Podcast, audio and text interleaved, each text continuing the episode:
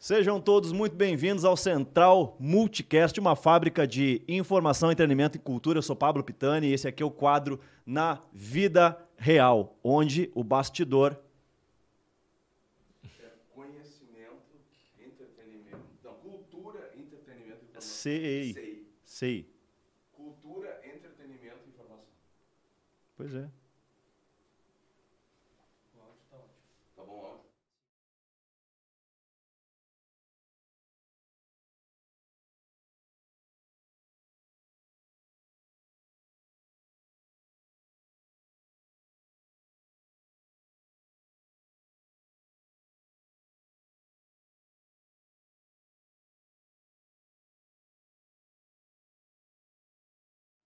Sejam.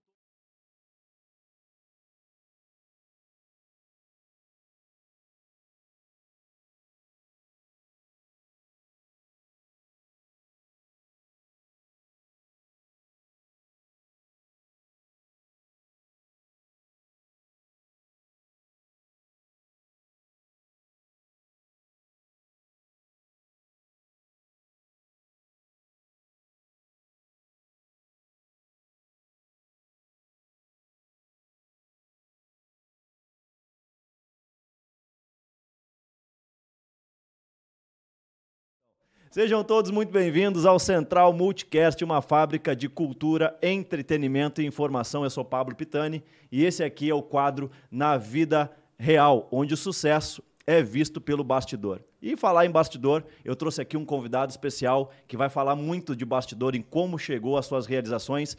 Nada mais, nada menos que esse convidado especial, Gabriel Dias. Seja muito bem-vindo, meu irmão. Aí, muito meu filho, obrigado. tranquilo? Tudo certo contigo? Tudo indo, né? Na medida do possível, evoluindo sempre. Maravilha. Cara, tô muito curioso para saber da tua história, né? A gente conversou um pouco aqui e eu deixei o melhor pra gente contar ao vivo.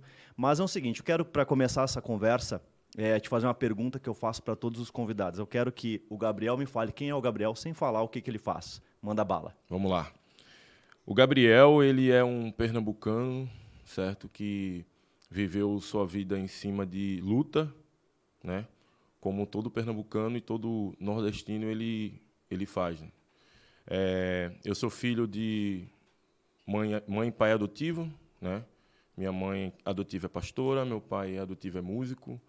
E meus pais de criação eu conheço, né? A qual moram separados, né? Gabriel, ele, ele veio para esse mundo onde ele vive hoje de uns 4, 5 anos para cá.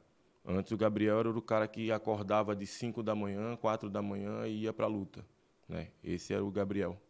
Massa. Cara, é, nasceu em Recife, né? Recife, Pernambuco, né? E no bairro ali da, da acho que foi no Hospital das Clínicas, eu tô falando até onde eu nasci e tal. Qualquer Não, coisa. maravilha, mas é a história. Me diz uma coisa, cara, vamos lá. Nasceu em Recife, como é que tu veio parar aqui no Rio Grande do Sul? Eu acho que agora começa aí né, o ponto A saga. chave, é, o, o início de tudo aí, que é bem curioso a tua história. Como é que tu veio parar aqui no Rio Grande do Sul, cara? Vamos lá, né? Eu lá na, na, na minha terra, né? Nós somos cristãos, né? Evangélicos e a gente, por, por ser cristão de uma certa forma, a gente tem uns certos princípios, né? Então a gente sempre foi de trabalhar, minha família nunca teve muita grana, então meus irmãos sempre trabalhavam para botar as coisas dentro de casa, eu era o mais novo, então geralmente eu pequenininho a gente fazia alguns fretes para juntar dinheiro e comprar alguma coisa. É, quando eu era pequeno, né, eu não trabalhava na época, mas muitas histórias dos meus irmãos que eles se juntavam, pegavam comida dos vizinhos e faziam um almoço. E isso começou a me dar um, uma certa tristeza quando eu começava a ouvir, né, o quanto minha família tinha sofrido para hoje a gente ter o que tem hoje, né, evoluir até chegar até hoje. Né. E eu cheguei ao ponto de dizer, não, eu quero algo que vai me efetivar, né. E eu decidi ser militar. Né? Eu decidi ser militar, eu decidi servir. E eu tinha um amigo que era sargento da aeron... cabo da aeronáutica, e ele disse, ah, eu vou te ajudar. E eu me, me alistei e fui, fiquei como um é, excesso contingente, né? Que não, não fica. Isso aí, 17, 18 anos. É, 17, 18 anos. Depois desse tempo, eu já tinha trabalhado antes com meus irmãos na área de pedreiro, sempre trabalhando na área de força, né? De esforço físico. Nunca trabalhei com coisa de computador, nunca gostei dessa viadagem, não. Mas o que é que acontece? Aí eu fui, me alistei normal, e meu amigo falou para mim que eu ia passar por um processo, não fiquei, mandei para ele e lutei muito. No primeiro ano, não fiquei. Eu vim no segundo ano. No segundo ano, ele pegou de novo e me colocou dentro. E foi quando entrei na aeronáutica, e comecei a gostar da área. Né? E lá dentro fiz vários cursos, inclusive é, um, o curso de sniper do Exército, que é o atirador de elite, uhum. fiz o curso de polícia da aeronáutica, e entre outros cursos operacionais que é muito conceituado dentro do militarismo. Né? E daí para frente foi melhorando. Tá? Tive vários problemas para chegar ao fundo do poço. É, eu cheguei ao fundo do poço em 2019 e foi isso que me trouxe aqui. 2019? Uhum. Foi isso que me trouxe para o Rio Grande do Sul. Né? Eu, eu saí da aeronáutica em 2017. É, eu tenho um problema no joelho, a qual eu estou fazendo todos os processos na aeronáutica ainda. Mas eu saí da aeronáutica em 2017, recebi toda a minha, minha indenização da aeronáutica e abri uma mega de uma academia, assim, num galpão gigantesco de luta, só lá. luta, lá em Recife. E fiz um, um negócio com um cara. E o cara não entrou com nada. Eu entrei com a grana, o cara entrou com o tempo. Tá, peraí. É, tu abriu um negócio do nada. Sim, eu, eu já era professor de arte marcial. Recursos, essas coisas assim. É, eu peguei o Porque, dinheiro vamos lá, que eu tinha. Tu, tu entrou lá no, no Exército, saiu, né? Sim. Saiu da, da aeronáutica e aí tu tava numa situação onde tu precisava levantar dinheiro. Isso aí. Né? Tava quebrado, digamos Sim. assim. E como é que tu conseguiu dar esse passo de abrir uma academia do absoluto zero, por exemplo? Essa é a questão, tá? O que é que todo mundo faz hoje em dia quando é passa de empregado para querer ser empresário? O que é que todo mundo faz hoje em dia? Um empréstimo? Não. Nada. Um investidor? Não. faz nada. Ele pega o dinheiro, investe qualquer coisa que ele acha que vai dar certo. É isso que ele faz. Ele Perfeito. pega a grana, eu acho que isso aqui vai dar certo. Vai lá e bum, porque ele tem dinheiro na mão. Eu recebi um valor até bom da aeronáutica. A prova disso que eu aluguei um baita de um galpão. Ah, tu teve uma rescisão uhum, ali. Uhum. Entendi. Então aluguei um baita de um galpão e tal, e fiz um tatame de 20 e poucos metros e tal. E eu olhava assim e dizia, ah, o negócio vai dar certo. Mas a questão toda foi o erro do início. Né? Quem não tem o princípio de, de planejar, ele vai falir. Entendi. Tu estava com que idade na época? Ah, tava com 30 e, acho que 35 anos. 30... Tá, 35 anos, teve uma grana de rescisão. Sim. E aí, vou empreender. Sim. Foi isso? Na louca. Agora eu te pergunto, o que, que passou na tua cabeça, cara? O que, que eu vou fazer com esse dinheiro? Vou pagar umas contas, vou ajudar minha família? Ou tomar uma atitude de coragem como essa, vou botar num negócio que eu não sei se vai dar certo? Porque essa é a essência do empreendedor. Sim. Pessoas de sucesso que a gente acaba entrevistando e conhecendo, não tem uma pessoa que não arriscou. E tu arriscou, cara. Tu foi lá e arriscou uma grana que aquilo ali poderia te sustentar durante muito tempo, acredito. E tu foi e colocou todo, todo o dinheiro nesse projeto. Sim. Fechou. Mas a questão, a questão que eu estou falando é a questão do planejamento. Né? O, o empresário, ele é louco. Né? Ele é doido. Se ele não for louco, ele não é empresário. Já Principalmente no Brasil. Uhum.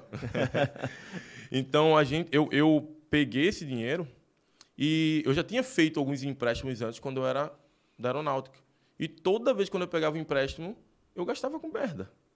Olha só. Eu pegava 5 mil, dava para um irmão meu, pegava 4 mil, dava para outro irmão. Aí eu comprava um carro e o carro não, não valia de nada e o carro só me dava prejuízo. Então, tipo, eu não tinha nenhum planejamento. Eu não, não era, não era é, é, um cara que planejava com dinheiro.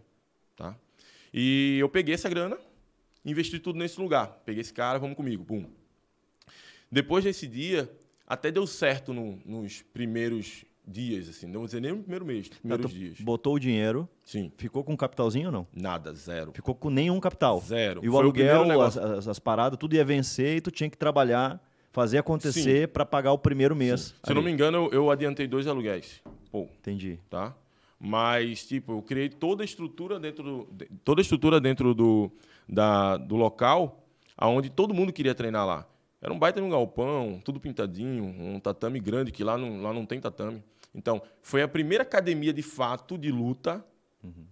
naquela zona, entre Piedade e Barra de Jangada. Tá? Perfeito. Tem a, a, Piedade, Candeias e Barra de Jangada. Foi a primeira academia, assim, de fato, grande, com estrutura. Existiam academias pequenas, mas nem, não tinham tanto nome. Né? E o que é que acontece? Eu acabei levando, é, sendo passada a perna pelo cara que cuidava da academia para mim. E isso me deixou indignado. Mas mesmo assim eu não parei. peguei minhas coisas que eu tinha, né? Ele acabou ficando com o local, porque eu não entendia de administração, não entendia de financeiro, não entendia de bexiga nenhuma. Eu só sabia dar aula de luta. Então, eu peguei tudo que tinha sobrado, um tatamezinho, um saco, um equipamento, ele ficou com o resto, né? E levei e uma, um amigo meu, Bruno, ele falou: Ó, oh, vamos abrir uma, uma, outra academia, cara, aqui na Orla, na Beira-Mar. E a gente pega uma classe diferente. E fui. Tá? E abri, que foi a Alcateia. A primeira foi a Fight Shark Team, a segunda foi a Alcateia. Fight Shark Team, até hoje existe. Tá? Não existia, até hoje existe. Aí foi a Alcateia. A Alcateia eu abri e realmente deu muito certo. Só que qual foi o erro? Gabriel não sabe administrar. Perfeito. Todo dinheiro que entrava, entrava por uma mão, saía pela outra, e às vezes saía até por três, quatro mãos diferentes. então isso me prejudicou. Tá? E acabou que eu comecei a crescer muito, todo mundo começou a me conhecer, mas eu não sabia administrar direito e comecei a criar algumas dívidas. Perfeito. Até que eu reencontrei um, um, um amigo meu, né? Um, um, não vou citar nomes, mas um amigo meu, que esse amigo meu, ele me chamou para ser sócio dele, para tirar essa academia e levar para o outro lado da rua, que era um lugar bem melhor. E eu topei. E a gente mudou o nome para Alfa. Tá? Só que quem, na, na época, não era para era para a gente investir pouca grana, o que eu tinha e o que ele tinha aí. Só que a esposa dele pegou e investiu muita grana. E eu não queria. Mas ela dizia, não, isso vai ser teu, isso vai ser teu, isso vai ser teu, é teu. E do meu marido também, no final não, das vocês contas... Vocês tinham uma documentação lá? Tinha não uma... tinha nada, eu não ah, fazia nada para documentação. Tudo entendi. meu era na... Era tudo no bigode. É, tipo, lá em Pernambuco é tudo na louca. Entendi. E acabou que eles ficaram com a academia e eu tive que sair. Né? E surgiu outra academia que eu abri também, que era a Alcateia 2, a Alfa, Alfa, não, Alcateia 2, que era em Piedade também. Tipo, eu abri cinco academias lá. Na verdade, várias tentativas. E nada. De, de tentar sair daquela situação. E nada. Né, por conta do impulsionamento de ver, de ver mãe, ver irmãos. Começou a empreender, botou dinheiro, começou a quebrar, se reinventou. E é assim tu foi por quanto tempo? Cara, lá isso, em foi, Recife. isso foi em 2017. Eu era casado, veio a, veio a parada, eu era casado, eu dormia no tatame com minha ex-mulher. Olha só. A gente passou um tempão dormindo no tatame, então o cara foi punk. Foi punk de, de minha mãe não saber de nada, e a gente tem, tem até um amigo meu que está aqui, que eu trouxe, por ele ter me apoiado, eu trouxe ele tá trabalhando comigo.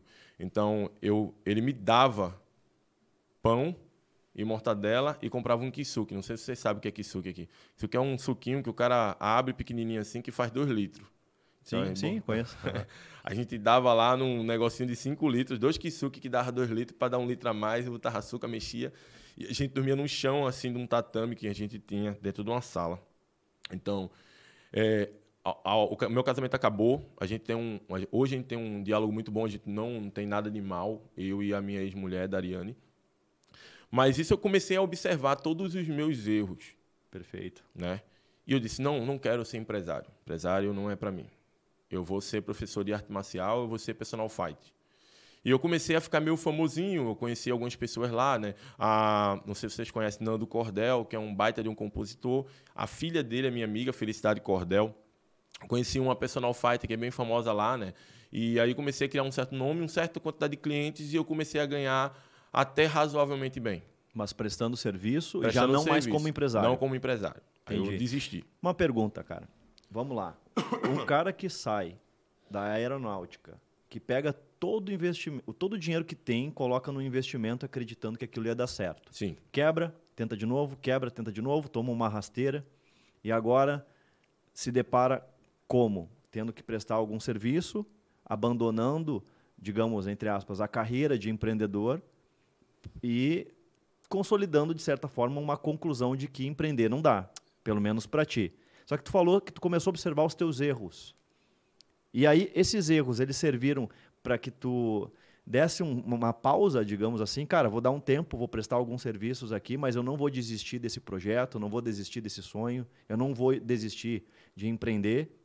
Talvez não seja o momento, mas o que, que foi feito, por exemplo, com esses erros? Uma desistência ou um aprendizado para novas tentativas de um novo projeto? O que, que passava na tua cabeça na época? Por que, que eu estou te perguntando isso? Porque quem está assistindo aqui agora talvez esteja também muito próximo do que tu viveu lá atrás. Tentou uma vez, tentou duas, tentou três, quebrou, quebrou de novo, e a gente sabe que o caminho é, percorrido do empreendedor não é um caminho de muitas vezes de acerto. É um caminho de teste. Tu vai testando, tu vai errando e tu vai aprendendo com os teus erros, mas tu tem um alvo, tu tem uma meta. E muitas vezes nesse meio do caminho, muitos desistem.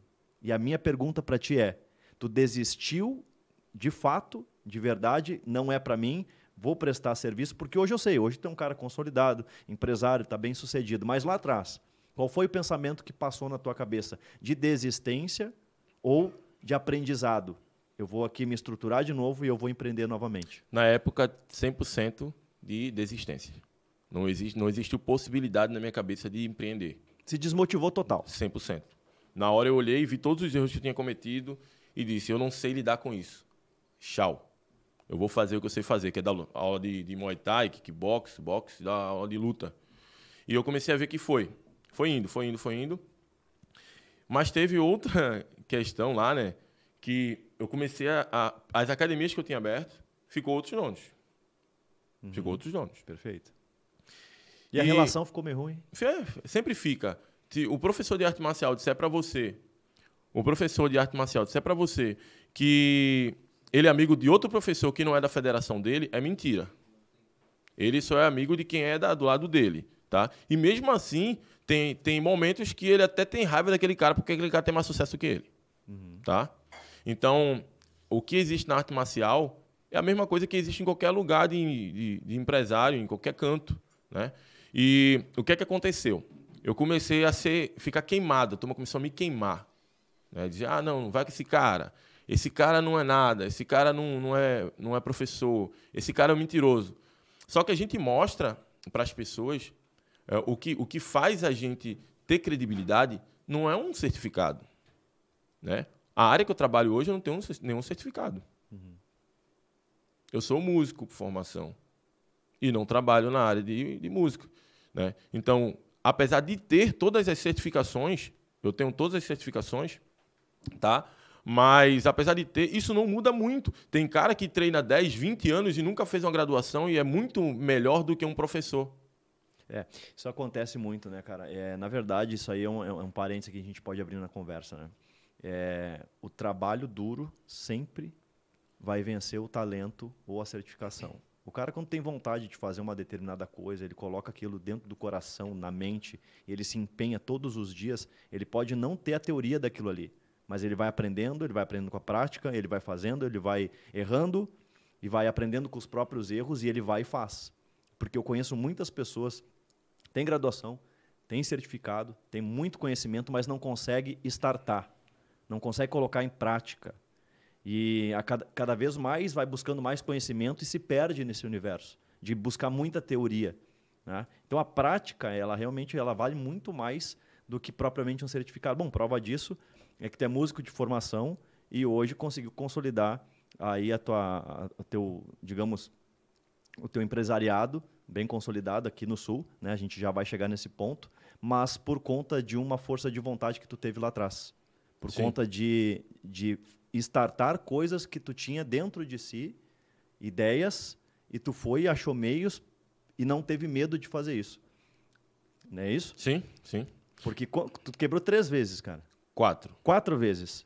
A e quinta, aí tu foi teve, dar aula... Teve uma, teve uma quinta aí que eu iniciei, mas depois eu não quis mais dar procedimento e sair. Aí, depois de quebrar, querendo ou não, fica aí uma inimizadezinha com, com o sócio, tomou umas rasteiras, não soube administrar, foi dar aula. E aí, depois de dar aula, começaram a tentar te queimar. Sim, porque o, o, a, todos os meus alunos eram daquele bairro. Inclusive então, das academias que tu também tinha. É. Perfeito. Então, praticamente todos que eram das academias começaram a ter aula comigo na praia. E começaram a perder aluno. Então, de uma certa forma, eles tinham que chegar ao ponto em dizer Gerou que... uma é animosidade é por conta é de tu tá, talvez, entre aspas, roubando aluno dos caras. É, um, é não deixou de ser... É uma mini guerra comercial, né? Não, não muda, independente do nível de guerra comercial, não deixa de ser uma guerra comercial eles têm que mostrar que o produto dele é melhor do que o meu. Automaticamente, eles vão ter que achar soluções para aqueles alunos a qual eu não possa dar. É a guerra comercial que a gente chama de guerra comercial é, leal. Tá? É achar soluções para o cliente sem precisar queimar o teu serviço. Dizer, ó, ele tem esse serviço bom, mas o meu serviço é melhor. Perfeito. Entendeu? Mas existe a desleal, que é queimar A o imagem. serviço, entendeu? Então, queimar o serviço de uma certa forma, independente do. o- o- A gente, como empresário, a gente tem que olhar para o cliente, não queimando o serviço dos outros, mas olhar para o cliente e mostrar ao cliente que o nosso serviço é melhor do que o dos outros. Tá? Esse é o diferencial. Fazendo mais do que o outro É faz para ganhar É concorrência. isso aí. Cara, Ou- isso aí é uma baita de uma sacada. Isso aí é uma puta de uma sacada. No momento em que eu tô focado no outro, eu tô gastando a minha energia, investindo a minha energia para abafar o outro, em vez de estar criando novas possibilidades Isso. e o mercado de alguma forma vai sendo queimado. Porque eu tô queimando o outro, eu tô queimando a mim também. Uhum. Então eu posso ir por uma outra linha e começar a inovar. Né? E aí tu começou a inovar na beira da praia dando aula para os alunos. Sim. Aí no Fechou. final das contas, acabou que eu fali. Eu fazia. Eu chegava a fazer 4 mil por mês. Tá, mas esse recebimento, assim, o aluno era na é, não, conta, era conta, dinheiro. conta, conta. Porque não tinha, não tinha empresa, não tinha nada. Era Não, ao, era- ao ar livre. Era, era dinheiro, transferência, a minha conta normal, é, pessoa física. Quanto tempo tu ficou nessa Cara, eu não consegui ficar cinco meses. cinco meses? Não consegui. Eu ganhava em torno de uns 4, 3. Tinha mês ruim que eu tirava uns 2,600. Mas depois que começou essa queimação, eu comecei a tirar 600 por mês, 300 por mês. Entendi. E eu estava dando aula com o Gonçalves, que é o professor que eu trouxe para cá, que hoje ele é um coordenador de uma, uma academia minha, lá em Canoas, uma que eu tenho pequenininha. E eu estava dando aula lá na praia com o Gonçalves. Eu dava dando aula para ele. Ele é um, ele iniciou o Muay Thai, o kickbox comigo, o Muay Thai comigo na aeronáutica. Ele é amigo meu da aeronáutica e continuou, nunca deixou de ficar comigo. Saiu para trabalhar em outra federação sem nenhum problema que eu liberei e depois voltou. Então eu estava treinando com ele, sempre treinou comigo, independente de estar na minha federação. E acabou que eu encontrei uma menina. Eu estava solteiro, não tinha ninguém, encontrei uma menina. Olhei para ela, ela olhou para mim, sem mentira nenhuma, tem, ele pode provar. E meio que eu fui lá conhecer, do nada. Vi que ela estava com os amigos, fui lá, conheci ela, falei com ela e tal. E depois eu fui embora. Quando eu estava indo embora, eu, ah, vou pegar o número dessa doida. Aí eu voltei, peguei o número dela e comecei a conversar. Aí começou a conversar, ela começou a falar do Sul. Ela é pernambucana, Isso aí em 2018 já? 2019, agosto. 19. Já quase, quase Qua- vindo pro é. sul. Quase a começo de agosto, eu acho ali, final de junho, começo de agosto. E a gente começou a conversar, um papo legal. Do nada a gente ficou. E tipo, eu, cara, começou a vir pra cá, aqui é bom, eu te dou um suporte e tal e tal. Eu falei, cara, não é. Aí eu disse a ela, se tu conseguir alguma coisa pra mim aí, eu vou. Eu tinha bexiga nenhum em Recife. Quebrado, quebradão. Foda-se o universo, vamos embora. Aí ela disse, consegui um trabalho pra tu. Caralho, na hora assim, meu irmão, vou mudar a minha história agora, esse caralho. Não pensou duas vezes. O quê? Eu vou pro sul, todo mundo falou, ah, bate e, tal. Vamos embora pra lá. O povo lá é tudo bonito, pelo menos eu vou fazer sucesso, porque cara feio, onde tem só gente bonita, né? Faz sucesso, né? Que é o que vamos falar só daquele cara ali agora. E acabou que ela me deu essa proposta. Eu falei com meus irmãos, ninguém queria deixar eu vir. Ninguém da minha casa queria deixar eu vir. Tu é doido, tu vai fazer uma bexiga dessa, tu sei o quê, tu vai destruir tua vida, tu aqui com tua família, tu vai ficar lá com ninguém. Aí eu tive que inventar um baita de, um, de uma mentira pra minha família deixar. Não, eu tô indo pra lá pra trabalhar na coordenação da porra toda dos caralho da, da puta que pariu. Aí eu tava vindo pra cá pra dar aula de Muay Thai por 700 reais numa academiazinha no bairro da, de São José, ali em Canoas. 2019. 2019. Agosto de 2019. Eu, aham. Deixa eu te fazer uma pergunta, vamos lá. Tá, surgiu uma possibilidade para te vir para o sul, né? Só que assim, né, velho? Vamos lá, vamos, vamos construir aqui. Tu tinha quebrado cinco vezes, quatro vezes. Tu tinha dado aula na praia e não vingou. Sim. O que que passa na cabeça de um cara nesse momento, nessa fase da vida, onde deu várias coisas erradas, pancada durante dois anos tu vinha tomando? Sim. o grande diferencial, o que, que tu acha que te trouxe até aqui? Porque lá começou. Começou o quê? A força de não desistir, a, a possibilidade. O que, que é que o Gabriel cultivou durante esses tempos de desafios? Um sonho? É, uma crença de que em algum momento ia conseguir? O que, que te sustentava nessa zona de, de embaço, digamos assim? Que estava dando tudo errado. E agora tá mais uma possibilidade. Porque tem pessoas, ó, Gabriel, que quando passa pela metade disso aí, a pessoa já desiste. Bah, cara, não é para mim. E aí já cai numa depressão. E aí vai trabalhar de empregado. Então é um grande diferencial, porque tu tá me contando, velho, que tu vem de, de muitas derrotas e aí tu recebe um convite para trabalhar no Sul, tu não sabe o que, que vai acontecer aqui e tu vem. Ou seja, mais uma atitude de coragem, mais uma empreitada. Seria o quê? Eu não tenho nada a perder? Porque tu tem, tinha que ter uma disposição. O que, que tu acha que, que, que tu pode dizer que esse é um, é um não, digo dádiva, mas é uma habilidade Seria o que? Resiliência? Seria disposição? Seria a crença de que em algum momento as coisas iam acontecer? O que, que passava na tua cabeça nessa época? Vou falar duas coisas aqui e tu vai entender. É, no militarismo, a gente, quando a gente entra, a gente ouve uma coisa muito importante. O militar é superior ao tempo, inferior à merda. Beleza? Isso aí, quando a gente coloca isso na cabeça, a gente pensa, caraca, esse cara tá dizendo que eu sou um filho da puta, não valo nada. Não. Ele tá mostrando para você que tu, tu é superior ao tempo. Tu vai ter que ir até não dar mais. Perfeito. Inferior à merda, porque tu não pode sempre se colocar como fodão. Tu tem que estar tá sempre no chão.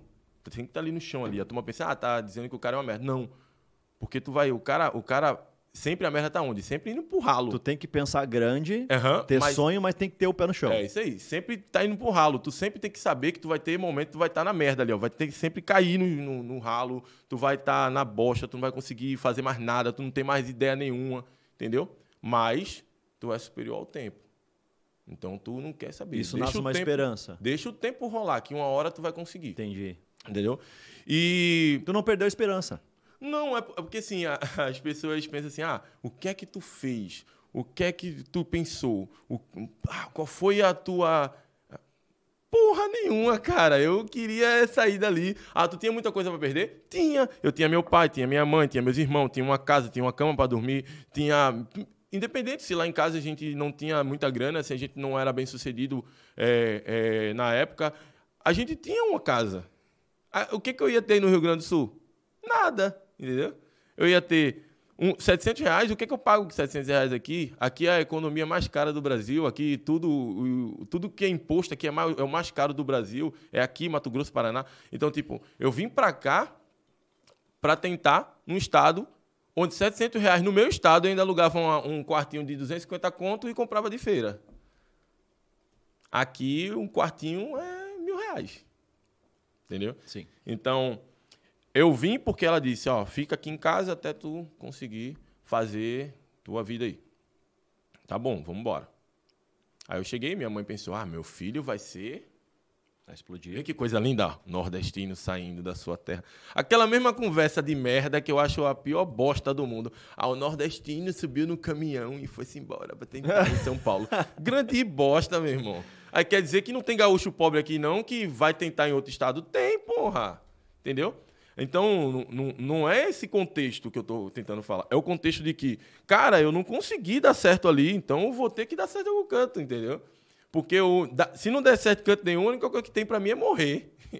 Na real, tu estava apostando num lugar diferente. Sim, né? sim. Mantinha aquela esperança, sou superior ao tempo, mas sim inferior à merda. É isso aí. Mas, enfim, em algum momento vai rolar e aparecer uma oportunidade, uma oportunidade grande. Não talvez uma oportunidade grande do que eu imagino que pode ser, mas uma oportunidade de mudança de estado. Sim, Uma assim, nova esperança, digamos assim, uma, um sangue novo. Sim.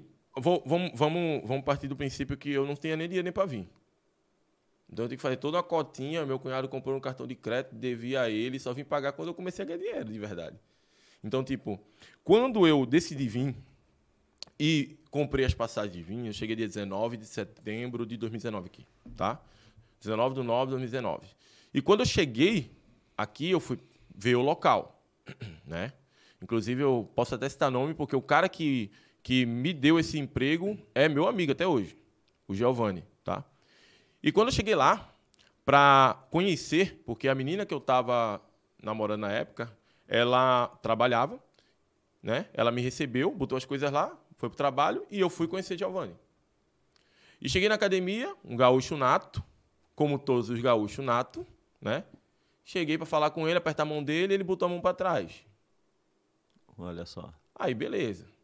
Daqui a pouco ele, vamos lá em cima que eu vou mostrar, bah, como é que vai dar aula.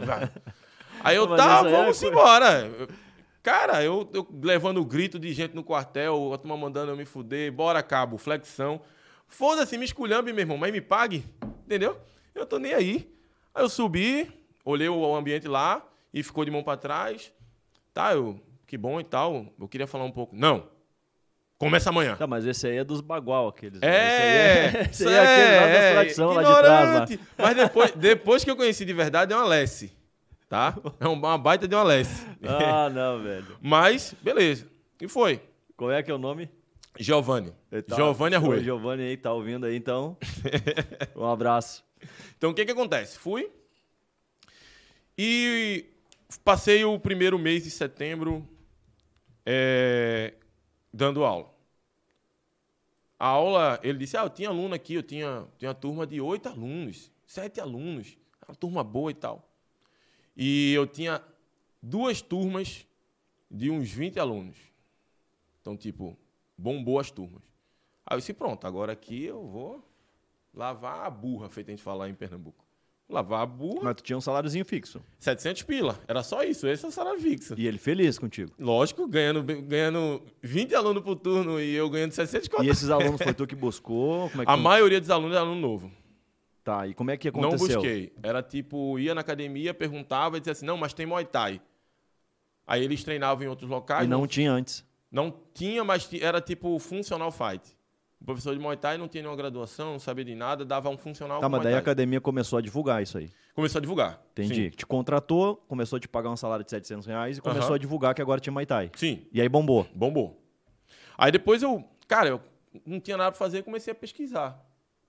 Pesquisar sobre a academia. Eu antes, antes, eu fiz um, um certo trabalho com rede social.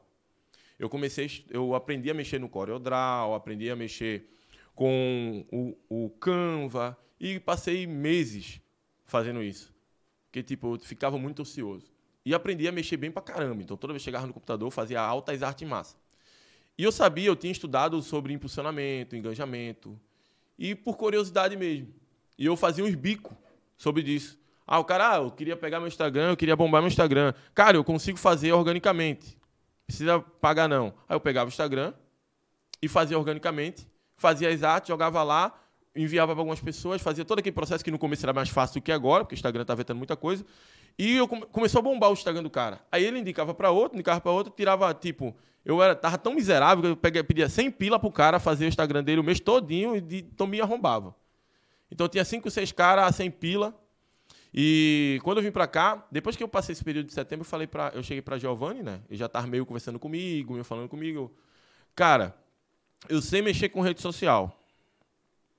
Se eu pegar, vamos fazer uma experiência, não precisa me pagar durante 30 dias. Deixa eu pegar teu Instagram, teu, tua rede social, deixa eu ficar aqui, ajudar tu a vender, vamos, vamos ver como se comporta. E nesses 30 dias aí, eu peguei a rede social dele.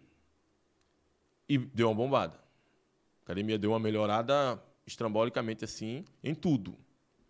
Aí depois eu falei com ele, não, vamos conversar. Assim, ah, me dá 300 reais aí, pô. Por isso aí.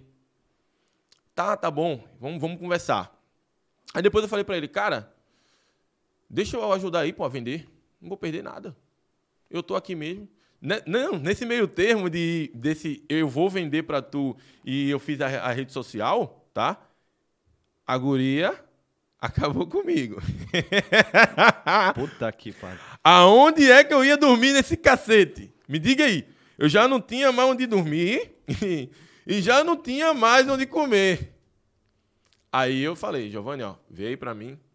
Aí ele, como já tava meio meu parceiro, cara, vou te dar um lugar e tal. Ó, esse dia foi a pior piada da minha vida. Vou organizar um lugar aqui pra tu e tal. Deixa pra mim, organiza aí. Aí daqui a pouco cheguei lá, eu chegava cedo. Quando eu entrei no, no- Tá aqui. Quando eu fui ver a sala de avaliação física, cara, 1,10m por 2, assim, ó. Cara, eu vou deitar, eu tenho 1,90m, eu vou deitar, vou ficar só com o dedinho do pé balançando, mas eu não reclamei, cara. O quartel, o cara deita em qualquer canto, dorme em qualquer canto. Eu disse, não. Valeu, Giovanni, obrigado, aqui tá bom e tal. Deitei lá. Na real, isso aí é o início de. É o início da tua ascensão, né, cara? Bem interessante isso aí que tá falando, velho. Porque olha só, meu. É, tu foi lá pra dar aula de um Muay Thai. Beleza. Bombou a academia. E tu continuou ganhando 700 pila por mês. Tu não chegou pra pedir um aumento pro cara. Cara, Pra dar aula pro que tava com. Vamos, vamos lá. Ô, meu, pô, tu tá vendo, velho? eu, eu cheguei aqui, tô implementando um negócio novo, tu tem mais aluno, tem como dobrar. Tu chegou e falou isso aí ou, ou, ou ficou por isso mesmo? Porque, tu, pelo que eu tô entendendo, tu ofereceu um serviço a mais. Aham. Trabalhou 30 dias de graça pro cara, fazendo no Instagram, porque foi um aprendizado que tu teve, que tu foi atrás. E aí tu trouxe um resultado pro cara, e depois que tu trouxe um resultado pro cara, tu falou, meu, me dá 300 pila a mais aí pro teu, teu salário chegar a mil, digamos Sei. assim. Foi isso que aconteceu? Aí. Mas como é que tu vai oferecer um serviço para um empresário se tu não mostra que não funciona? Perfeito. Então, é, o que eu, o que eu prestei, prestei atenção aqui no Sul, tá? Não, não vou dizer tanto de Giovanni, que Giovanni eu acho que é nordestino. Giovanni, ele pechincha demais, quer muito desconto. Mas o gaúcho em si, ele não quer saber se o cara é 10 mil e o outro é 5. Ele quer saber se o de 10 mil vai dar o resultado que ele precisa. Ele não vai olhar assim e vai dizer, ah, é 10 mil esse aqui, esse aqui é 5. É, mas o de 10 mil me faz 30 mil, o de 5 me faz 15. Não, foda-se o de 5. Eu vou pagar 10 mil. O gaúcho é assim. No Nordeste tem três, três, três pedreiros. Três pedreiros. Um de 200 pila, um de 100 pila e um de 50 conto. O dia, tá? O de 50 conto é um bosta de um pedreiro, cara. Ele levanta a parede sem alinhamento, ele bota dois, nem amarra, é um tijolo do lado do outro. Então, e tem um de 200 conto. 200 conto, bota a casa no tala, puta de um apartamento, tudo no trinco. Aí o cara fala, não, não, olha, pros- vai no, no de 200 conto. Fala, ah, mas o cara fez por 50. Só que o de 200 conto não sabe quem é o cara, pô. Aí o cara manda mensagem pra ele, aqui, ó, o cara fez por 50. Aí o 200 conto, cara, quanto é que tu paga pra mim? Ah, eu pago 80. Pra não perder o serviço, que lá é escasso, Entendi. Vou fazer por 80. Aqui não, que o gaúcho não quer saber de, de dinheiro, não. Ele quer saber do que vai entrar no bolso dele. E isso é que me fascinou aqui. Que lá, o que é que eu fazia? Ah, tá, eu faço por 30 pra tu. Era 100 reais todo mundo. Eu faço por 30, eu faço por 40. Eu cheguei aqui e mudei essa visão. Então, primeiro eu queria mostrar o meu trabalho. Perfeito. Deu certo o primeiro, ele pegou. Agora, mais 30 dias aí. Vamos para mais 30 dias aí. Deixa eu cuidar da tua academia, botar promoção, criar um negócio. Ele já ia fechar, de uma certa forma estava meio quebrado. Aí eu falei, beleza. Ele falou, beleza, vamos lá. Me deu a academia na minha mão. Oportunidade. Aham. E fui lá e criei. Eu sentei, eu estudei, eu fui pro YouTube. Um cara que eu sou fascinado é aquele Flávio Augusto. Puta que pariu, que bicho inteligente. Então, eu vivia vendo os vídeos dele. Vendo. Tudo que era gratuito, eu via todo dia. Às vezes eu repetia várias vezes, várias vezes, várias vezes. Porque o primeiro vídeo que eu vi dele, ele falou assim pra mim: quando tu repete, a, o, quando tu repete algo é, que você quer fazer com perfeição, será perfeito. Então, quando você repete algo que você quer fazer com perfeição, vai ser perfeito, porque cada vez tu vai melhorar. E eu fiquei olhando isso, eu fiz, então eu vou repetir esse vídeo umas 300 vezes. Então eu fiquei repetindo sempre o mesmo vídeo, no outro dia eu repetia outro, outro, outro, e eu fiquei fazendo isso por um mês. Que era o mês que eu estava fazendo um plano de negócio. Cara, tu vê, né? O, o- qual é a questão aqui, né? É, e, e tem a ver aqui com, com o quadro na vida real. Porque muitas pessoas, elas, nesse momento, podem estar por esse processo aí. Só que não estão dispostas, por exemplo, a 30 dias mostrar o trabalho primeiro. Primeiro ela quer ganhar, não, eu não vou fazer sem ser pago.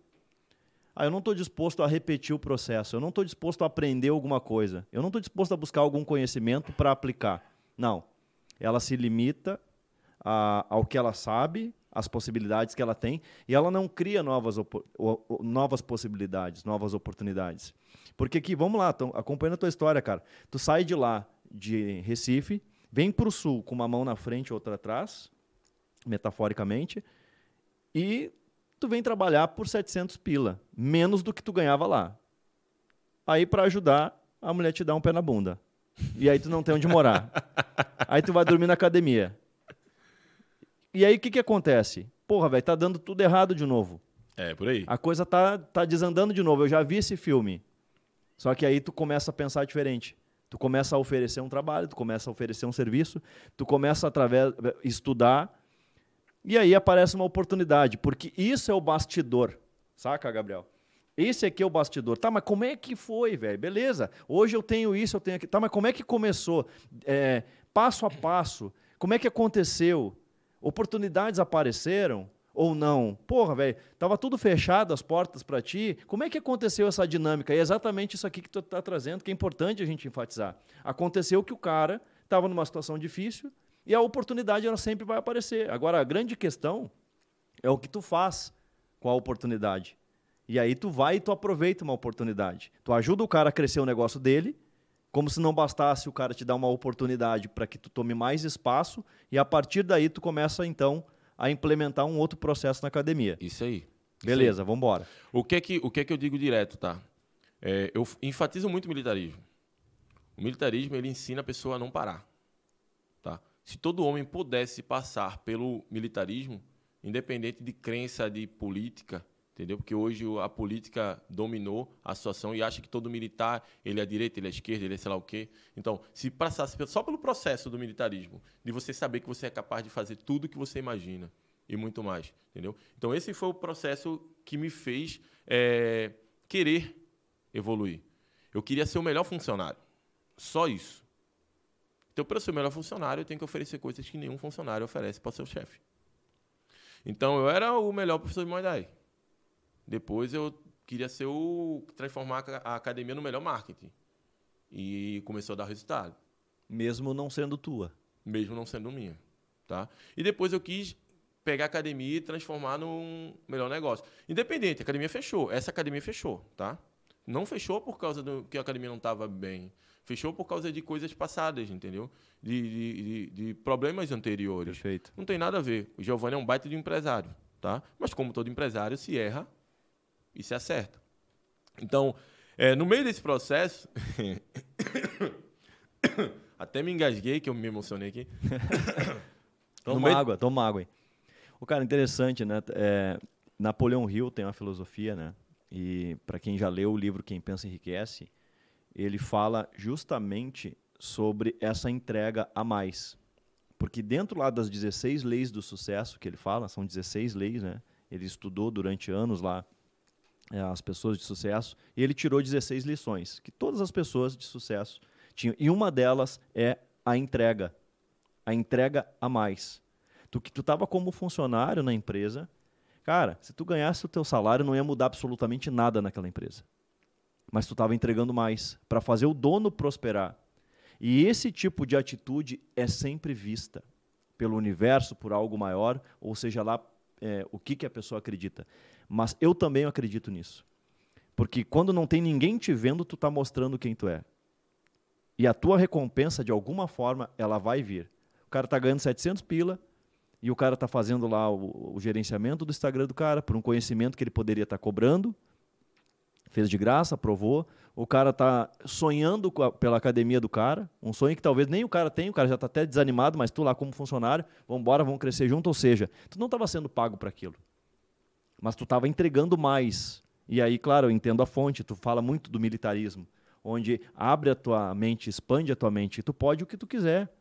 E se tu pode o que tu quiser, tu vai achar meios para fazer isso.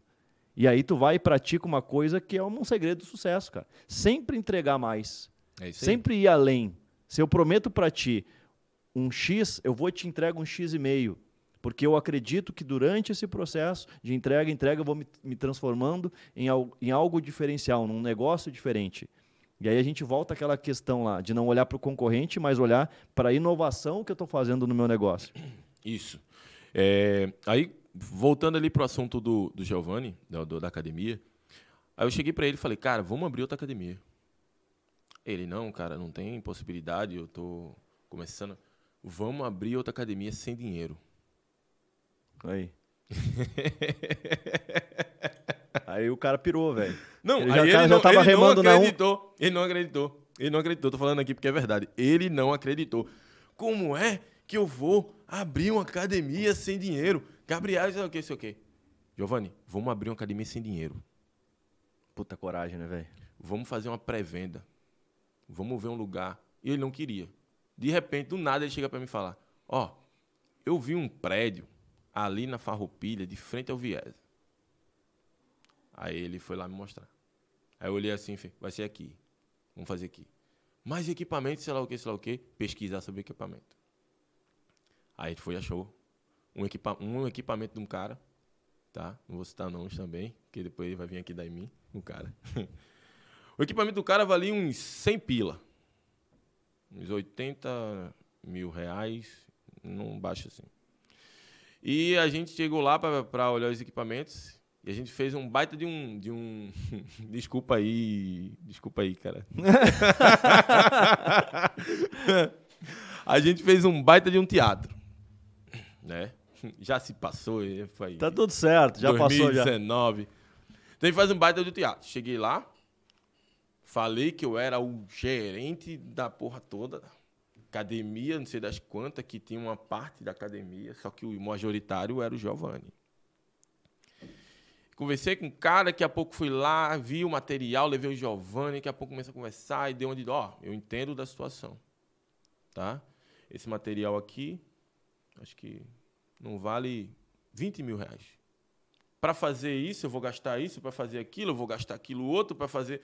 Aí o cara começou a se assustar. Ah, não, mas ah, o valor aqui que disseram é no mínimo 60 e poucos mil. Ah, te enganaram. Quanto tempo faz isso?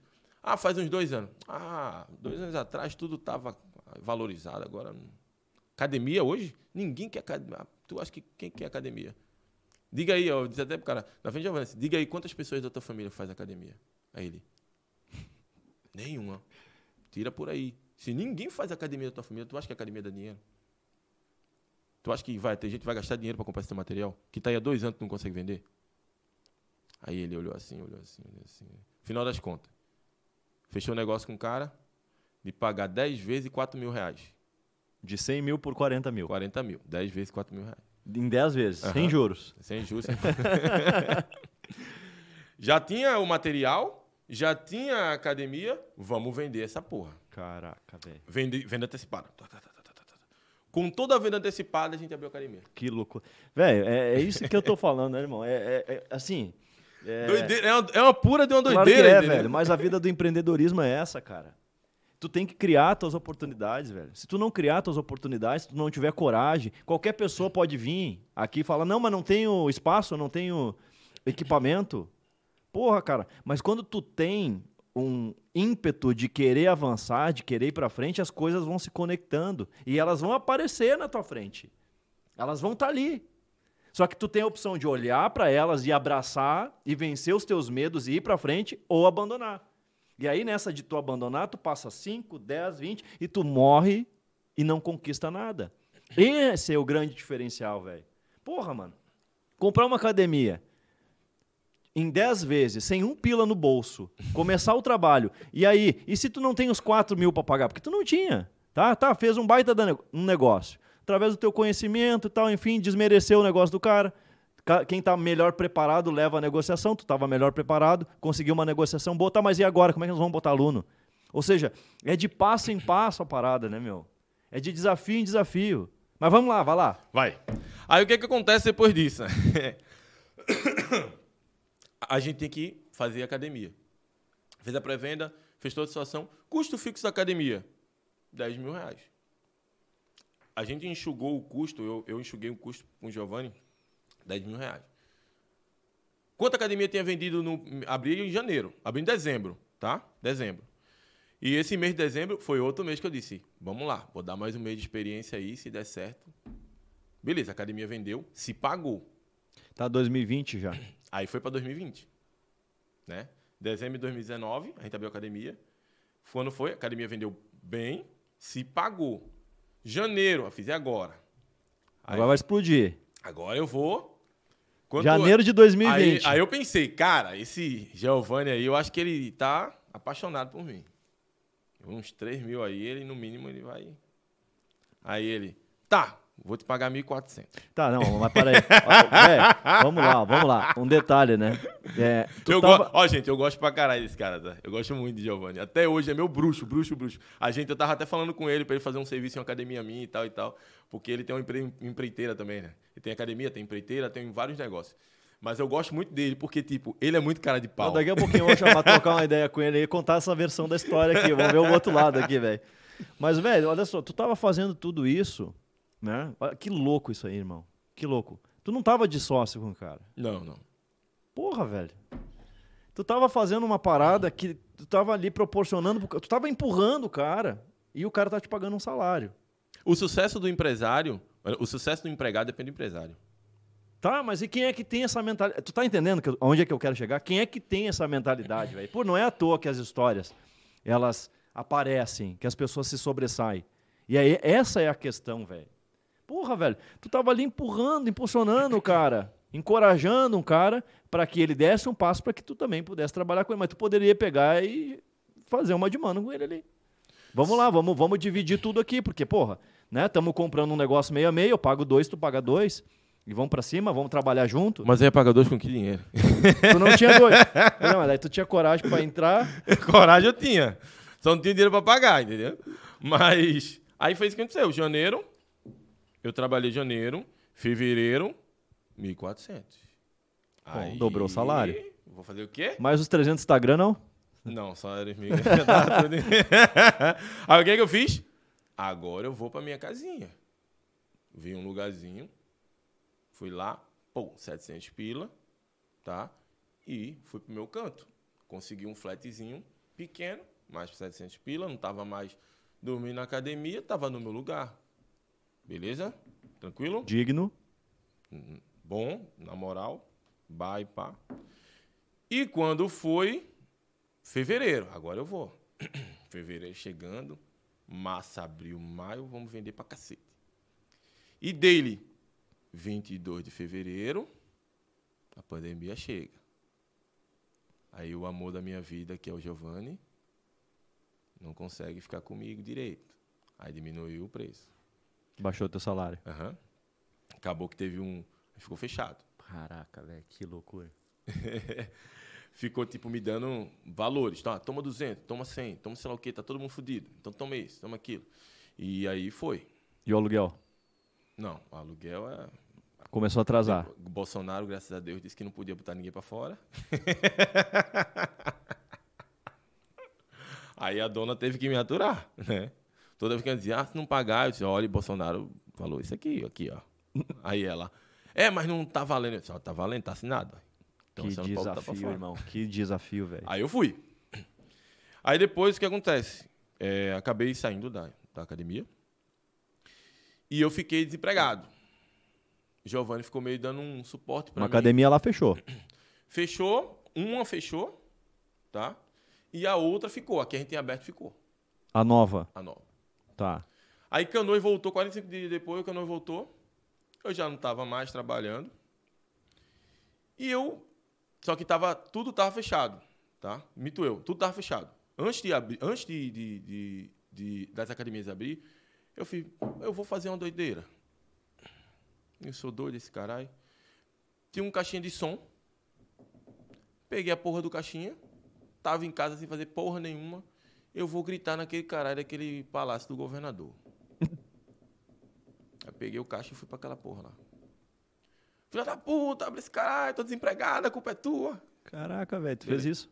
Aham. Saiu até no jornal. Donos de academia. Só tinha eu. Eu não era porra nenhuma. Don, é ZH. Eu digo mesmo, então foda-se. Dono de academia, donos de academia protestam e aglomeram. Era só tu lá. Era só eu, assim. não tinha ninguém. Olhava pro lado assim, caralho, cadê o povo daqui que não tem? E depois disso eu, ah, vou ficar vindo. Aí Giovanni falou, ó, Gab- eu vou, vou ficar, pro- eu falei pra ele, protestar, vamos pra rua, sei lá o que, que lá na minha terra é assim, pega a pedra, joga esse caralho, vamos fazer, aí abre. Aí ninguém abre, ah, protesta que vai acontecer. No meio do, tá chegando, o nordestino tá chegando, no meio do caminho já tá tudo aberto. Beleza? Não sei o que é que se covardaram ali, a minha terra se covardou agora, tudo fechado. Não entre aspas, ficou tudo fechado. Mas aconteceu isso. Me botaram numa porra de um grupo. Daqui a pouco um tal de um Glemi Gomes me conheceu através desse grupo. Vamos protestar. Daqui a pouco eu chego, chega a porra de um carro, uma porra de uma BMW branca lá, que eu nunca tinha visto uma BMW na minha vida. Para o cara, conversa comigo, tal, eu ligo pra ele, aí ele começa a conversar comigo. Daqui a pouco eu ligo pra ele, ele liga pra mim num telefone, depois no outro dia. Quero conversar contigo, vem aqui na minha academia. Ah, porra! Ah, porra! Vem na minha academia, porra! Eu, caralho, esse aí é outro. Outro. Outro Giovanni? Outro Giovanni. Aí eu fui na Aero, só que, tipo, não tinha dinheiro, não tinha passagem, morava na Ubra e a academia, Na- nada de diferente. a academia dele era na Doutor Barcelos. Então, tipo, não vou dar uma de doido, vou botar uma, uma roupinha de corrida, vou dizer que eu sou fitness. Tem uma roupinha de corrida, um tênisinho, a roupinha atrás e fui lá. Conversar com ele. Aí eu conversei com ele, tive- bati um papo com ele. Depois que eu bati um papo com ele, eu falei de Giovanni. Aí Giovanni foi. Aí eu, Giovanni, vamos conversar com o cara. Aí Giovanni foi comigo fazer uma reunião com ele pra gente fazer um mega de um protesto. Quem era Glemi? Dono da Iron Work Prime. Porra. Então, ex-gestor financeiro do Macro Brasil. Então, eu nem sabia quem era aquela porra. Só sabia que o cara tinha uma baita na academia. Aí eu pensei, esse cara aí deve ser fazendeiro, né? Tocar boi, botar dedo no caneco de cavalo. Então, tipo, Tocar dedo no caneco de é, cavalo. não tem esse negócio? É a visão, né, cara? A visão, os caras dentro do sul aqui, velho. O que, que tu acha? Aí eu. Do nada esse cara queria saber quem eu era. E começou meio a falar com o Giovanni, procurar saber, e a gente começou a fazer o negócio do- da AGU, e começou a fazer reunião. Não era nem a AGU na época, tá? Não era nem a AGU. Começou a fazer reunião, pá. E daí a gente formulou o, o protesto. Vamos fazer esse protesto no palácio. Aí sim a ZR poderia dizer: ah, milhares de gente aglomerado, foda-se Covid e vamos botar para fuder. Porque a gente reuniu mais de mil pessoas. Foi o maior protesto de educação física da história da educação física no Rio Grande do Sul. Tá? Onde a gente fez, passou um caderno onde tinha 720 e poucos donos de academia, com seus CNPJs e mais de 200 professores, 300 professores de educação física, que chegaram lá e botaram seus crefes. E o governador, vamos ouvir essa povo aí, que esse povo aí tá gritando. Na hora de entrar, o chefe da casa dele lá, tá bom, que entidade vocês são? Aí na hora lá disseram, entidade dos donos de academia do Rio Grande do Sul. Foi até o Samuel Duma que, tá bom, CNPJ de vocês. Não tá sendo aberto. Tá bom, quando abrir vocês voltam. Aí, e, e a- então era Gabriel, o anarquista fudido. Agora mudou, não era Gabriel fudido, agora já tem outro nome, era o anarquista e fudido. Aí ficou mais bonito. né? E Já- foi. Já foi uma evolução. É, já foi evolução já. E daí, a gente começou a se reunir muito. Foi aí que eu conheci o Henrique. Né? Min- Minto eu, eu conheci o Henrique quando eu fui vender a academia de Giovanni. Tá? Mas conheceu o Henrique de conversar foi quando a AGU surgiu. Foi aí que eu comecei a conversar com o Henrique, Isso tudo durante a pandemia. durante a pandemia. Tá. E aí nós estamos em quê? Julho, Estamos em maio. maio de 2020. É. 2020. Aham. E o Giovanni, de- e o Giovanni decidiu vender a academia. Tá? Aqui ele comprou 40 mil. E quem, quem pediu para vender para ganhar o dinheiro? Eu. Ah, 10% aí do que, tu, do que tu vender é teu. Tá bom. Comprei a academia por 40 mil, troquei por uma Amarok e 25 mil. Amarok de uns 90 mil e 25 mil. O dono da Amarok vai ficar louco aqui. Meu Deus. Depois que eu falei isso pra ele, ele não acreditou. Pessoal, vem cá, já, já vendi já. Uma Amarok, deve ser uns 85, tabela FIP aqui uns 85, 87. 105 mil academia. É, 100 e, e- 105. é, 105. 80 mil. Oit- 85, 90 mil e 25 mil. Né? Aí ele ia me dar 10%, esse 10% aí demorou pra caralho, mas pelo menos chegou de pouquinho, deu pra pagar o leite das crianças, que eu não tinha. 60 mil de lucro. Aham. E Beleza. Aí começou, a gente começou a meio que movimentar a AGU, a AGU, a AGU, a AGU, a AGU. Vamos formar a AGU. A gente foi em uma semana, a gente abriu a AGU. Associação das Academias Gaúchas Unidas. Existe até hoje. Né? A qual eu sou presidente dela. Na época não era eu, o antigo presidente saiu e acabou que todo mundo queria que eu fosse e acabou que me botaram sem eu querer, Mas começou, na real, com, com um protesto. com um protesto. Tá? E, Sozinho. e começou a criar nome. Daqui a pouco a AGU foi, abriu Canoas. Antes de ser AGU, a gente já estava aberto Canoas e estava muita restrição. Depois a AGU foi, abriu Canoas. A AGU foi, abriu Gramado. A AGU foi, abriu Esteio. Começou a abrir as academias. Só que a gente tem um concorrente muito grande que é o CREF. Então o CREF ele já existe há muito tempo. Então o CREF geralmente ele está sempre lá dentro do governo. Porque o CREF é uma instituição que não é pública. Todo mundo diz que é uma instituição pública. Mas não é não, instituição pública não, instituição privada. Ah, é dos professores de educação física, conselho privado, tem que pagar. Mas não, eles são públicos. Não adianta dizer para mim que um conselho não é público, porque o governo ele está ligado com o conselho. Recursos saem do governo para o conselho, né? Eu vou soltar a barraca aqui, propina sai do governo para o conselho. Então, e a gente sabe disso. E a gente não trabalha assim. As pessoas nos, se filiaram conosco e pagavam 50 pila. Uhum. E o CREF é 700 pila. Então, acabou que o CREF ele tinha um certo impasse com a gente. Toda vez que a gente chegava num canto e conseguia, o CREF chegava no outro dia, falava com o prefeito, falava com a secretaria e tomava o projeto para eles. Só que chegou um projeto, aconteceu com um projeto que foi daqui de Porto Alegre para abrir Porto Alegre, que o CREF não tinha o que falar. O CREF levou um projeto para abrir uma, as academias de uma pessoa a cada 36 metros quadrados. Eu não era nada. Eu só era da AGU. E ficava dentro da academia do Glemir. Tá? E esse projeto do, que, a gente, que eles levaram, eu, a gente levou um contraditório. A gente provou que uma pessoa a cada 16 metros quadrados era possível e não tinha problema de contaminação. O secretário, Leonardo Hoffman, na época, leu e fez: esse aqui é a prova. Não sei por que o CREF mandou esse aqui. Esse aqui é a prova. E mandou. Depois o CREF fez uma baita numa live dizendo que tinha feito 16 metros quadrados e tal, e tal, e tal. Só que eu amo matemática. Eu fiz engenharia até o oitavo período, tá trancado. Eu sou matemático, não sou. Não gosto de português. Eu estudo só para passar em concurso. E quando eu escrevi, foi eu que fiz todo o projeto, peguei e montei junto com alguns técnicos, mas eu que di, é, di, digitei. Eu botei mais sem ir.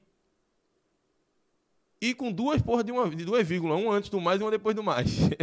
Porra. Entendeu? Um baita de erro de português. E quando foi publicado o decreto, estava o erro de português lá. Entendeu? Não corrigiram. Não corrigiram, botaram do jeito que estava. Então, tipo, eu, eu provei e isso começou a dar crédito pra gente. O Glemir, ele me chamou depois e falou: Ó, oh, cara, eu fiquei sabendo de algumas coisas que tu fez. Eu vou te dar uma oportunidade. Mostra o que tu sabe fazer na minha academia. Caraca, pai. Eu olhei assim, esse, tá doido. Esse cara quer. Esse cara quer. Eu já tô com um nomezinho, esse cara quer me botar no cu de novo. Eu vou acabar perdendo todo o nomezinho que eu tenho.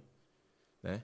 O Henrique, que é o dono da Muniz Fitness, que é uma das academias mais antigas do Rio Grande do Sul, acabou que. que é, ficou sabendo de mim, me conheceu, conversou comigo, virou meio que um parceiro meu. Eu respeito muito ele. E o Gramídia, toma aqui. Faz o negócio andar. Aí, meu irmão, tudo mudou. 2020. 2020. Aí eu saí de 700 pila lá atrás para um, um valor X. E toda a credibilidade que eu peguei do mercado através do cara. Todo mundo ele me indicava. Cara, esse cara é bom, esse cara é bom, esse cara é bom, esse cara é bom, esse cara é bom. E eu comecei a criar nome.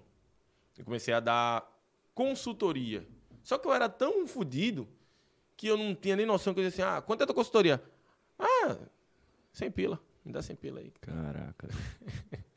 aí o Glemi, quando ficou sabendo, me puxou para a sala dele. Vou fazer igual que ele fez. Me puxou na sala dele. Tava passando para ir para a salinha que ele me deu. Ele me deu uma baita de uma sala com tudo, equipou a sala. Quando eu passei assim, ele tava abrindo a porta.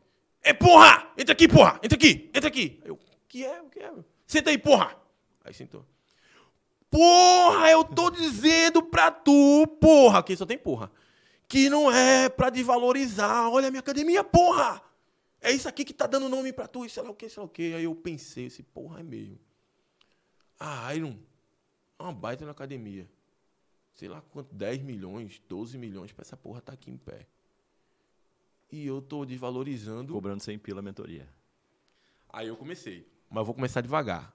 Mas não, porra, tem que ver. Aí eu comecei a pesquisar, vi que tinha de dar por 500, 300. Eu, ah, 300. Se der certo, aí a gente reajusta. Aí comecei.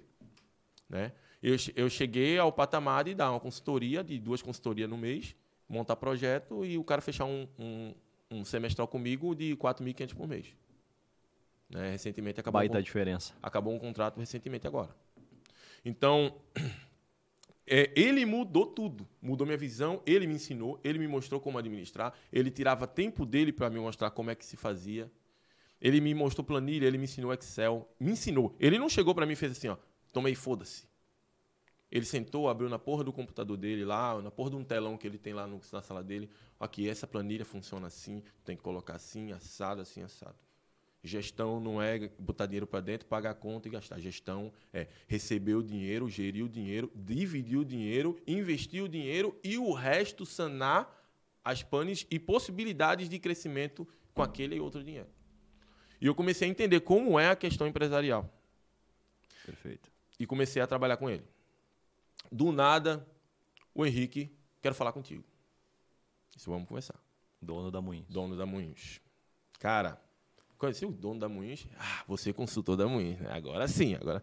Eu já tenho a Iron, né? Outras academias do interior que são grandes. Ah, mas daí já, tu já tava num outro patamarzinho já. De uma certa Né? forma, de uma certa forma. Aí já tô tirando um dinheirinho já que eu vou... Eu acho Mas eu- ainda era empregado. ainda era empregado. Uhum. tá? Ainda era empregado. E era, entre aspas, presidente da AGU, mas a AGU não me dá dinheiro. Porque a gente decidiu, a gente decidiu, não vamos pegar um real dessa porra. Porque o Glemi falou, o Glemi falou assim pra mim, Gabriel, o Glemi, ele, ele recebia 102 reais quando começou a trabalhar, quando era guri. Então, praticamente, o salário dele aumentou em mil por cento quando ele trabalhava na empresa privada. Né? Então, ele recebia muita grana. E ele deixou tudo para investir no que ele achava que daria certo. E esse, esse- essas pessoas é que eu pego, peguei e comecei a olhar. Cara, o cara era charreteiro. O cara transportava capim de um hora para o outro. Depois virou açougueiro. Depois virou o chefe do açougue dele. Depois foi virar responsável de estoque no, macro. Supervisor do estoque. Coordenador do macro Porto Alegre. Depois virou coordenador geral do macro. Então, tipo, aí tu olha uma porra dessa, tu vê que não é chegar e ser empreendedor. É chegar e criar um legado de empreendimento. Tem uma jornada, É né? aí. Tem uma história. Isso aí. Então todo mundo pensa, ah, Gabriel, quando eu paro, eu tenho, tenho amigos que são donos de, de bares, né? Big Club e tal. E o, Rafael, ele também é do nada. E ele olhou assim pra mim, porra, tu viesse de Recife, pegasse todo o teu dinheiro e comprasse uma moinhos. Não foi assim, pô. Não foi Não foi. Então, tipo, eu cheguei. E outra. É aí que tá, né, velho? Aí é que, é que é bacana o papo aqui, porque aí tu começa a entender o que, que tem por trás da realização. né? Porque até aqui tu tá contando já vitórias que aconteceram. Mas tu tá contando coisas que ainda tu ainda estava como empregado. Mas mesmo como empregado, todas as atitudes que tu teve foi para colocar dinheiro no bolso de quem, de alguma forma, também estava te ensinando alguma coisa, e são pessoas que tu colou e começou a absorver. Inclusive, resolveu o maior problema que tu tinha, que é o que fez tu quebrar lá em 2017, que é o de administração. É isso aí. Então, em dois anos de jornada, ou três anos, vamos lá, estamos em 2020, né, na, na tua história, tu resolveu o maior problema, que é o que estava te impedindo de realmente consolidar um, algo que tu pudesse levar adiante. Que- Porque tu quebrou por conta disso lá atrás. E o cara pega e te ensina. Ou seja, é interessante, né, cara? De alguma forma, foi te trazido um, um mentor. Sim. Sem uma intenção pessoa, nenhuma. Sem intenção. Mas tu, tu provocou isso porque tu tava caminhando, velho. E se tu tivesse parado lá atrás? E se tu tivesse na primeira quebrada, na segunda, na terceira, e depois veio pro sul e aí quebrou de novo, e aí depois veio pandemia e tu tava ali caminhando, velho. E aí o que mudou tua vida na real, cara, pelo que eu tô entendendo aqui, foi tu pegar uma caixa e ir pra frente lá e fazer um e fazer um, uma Um gritaria lá, né? E aí saiu a associação, e aí tu conheceu outras pessoas e te conectou com esse cara. E aí depois de, de te conectar com esse cara, outras pessoas começaram a se conectar e aí chegou no Henrique. Aliás, o Henrique chegou até ti. Sim. O Henrique, a gente meio que se conheceu no dia que eu fui vender a academia lá. E depois disso, o Henrique participou das reuniões da AGU, né? Conversava com a gente. É, muitas pessoas falam assim: ah, o Henrique, ele é doido. O dono da Moinhos é doido. Então eu fiquei pensando, cara, se ser doido é ser um cara que tem uma rede de academias que é a mais antiga do Rio Grande do Sul, que é ser um cara que começa as coisas do nada, faz as coisas do nada e muda a história da educação física do Rio Grande do Sul, eu vou ser um doido igual a ele. Quero ser louco também. Uhum.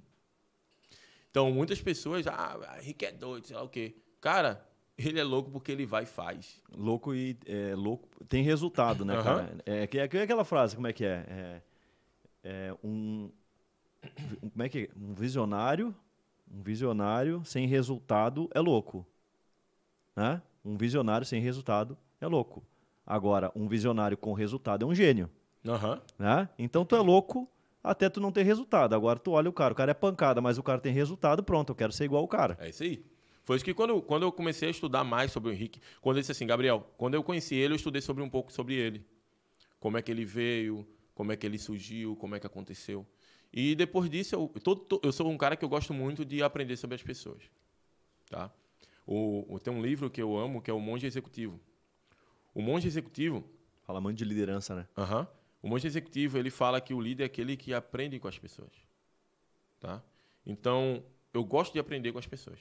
Quando eu olhei para o Henrique, e comecei a ver a história do Henrique, eu comecei a ver um cara que eu poderia pegar as ideias dele, pegar o impulsionamento dele. E eu via que até hoje eu vejo que muita coisa que ele coloca no nosso grupo é 100% real, tá? Aí ele é muito arriador, ele é muito brincalhão. Às vezes solta cada besteira lá, tirando onda com todo mundo, arriando. Mas no meio disso ele solta uma coisa que às vezes passa de perce- despercebido. E quando eu ouço aquilo ali, eu digo, cara, esse áudio eu vou mandar pro meu grupo. Eu tenho um grupo comigo, comigo mesmo. Uhum. Anotaçãozinha Aham, ali e tal. aham. Aí eu, não, isso aqui vale a pena botar aqui. Eu boto. Muitas coisas que o Henrique que o, e o que o Glemi fala, eu uso nas minhas consultorias. Tá? Então acabou que ele me conheceu, acabou que ele chegou para mim e falou, "Ca- ele falou mesmo assim, tu é um cara batalhador. Então eu quero dar uma oportunidade para tu. Ele não chegou para mim e fez assim, ó, tem isso aqui, ó, resolve tua vida. Isso aí, ele me deu uma oportunidade. Então eu pensei, ah, chegou e comprou um moinho por quanto? 600 mil? 600 mil? Não. Eu sou sócio franqueado da Moinhos, tá? Meu, meu, meu contrato com a Moinhos é, eu tenho cinco anos de franquia e depois de cinco anos eu posso comprar academia, tá? Esse é meu contrato com a Moinhos. Ah, é, é fácil ter uma Moinhos? É difícil. É mais fácil ter uma academia popular ou montar a sua própria rede. Teu próprio nome. Aham.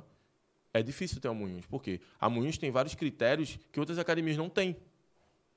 A satisfação do cliente, a questão do, do prédio em si, tem um, um nível de prédio para ser, um nível de atendimento, um nível de pista.